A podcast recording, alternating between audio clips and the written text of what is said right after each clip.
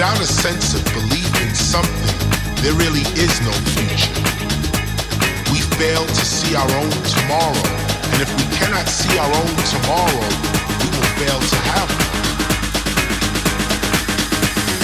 one. One, two, three.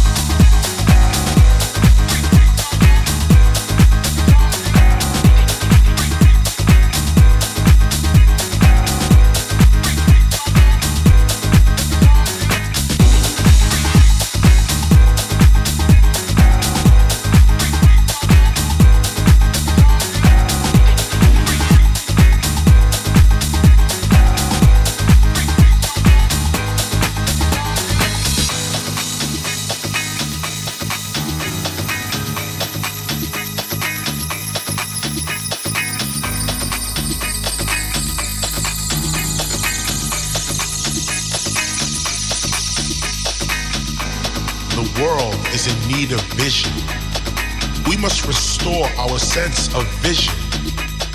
Without a sense of vision and imagination, there is no peaceful present. There is simply nothing to look forward to, no hope. If we all committed to our future, we would all live in peace knowing that we built the life that we wanted to live. But your future is whatever you decide it is going to be. But your future can be whatever you decide. It is truly the cosmic sketchpad of your life. The future is the actual realm of creativity. It is where your ideas are instantly real.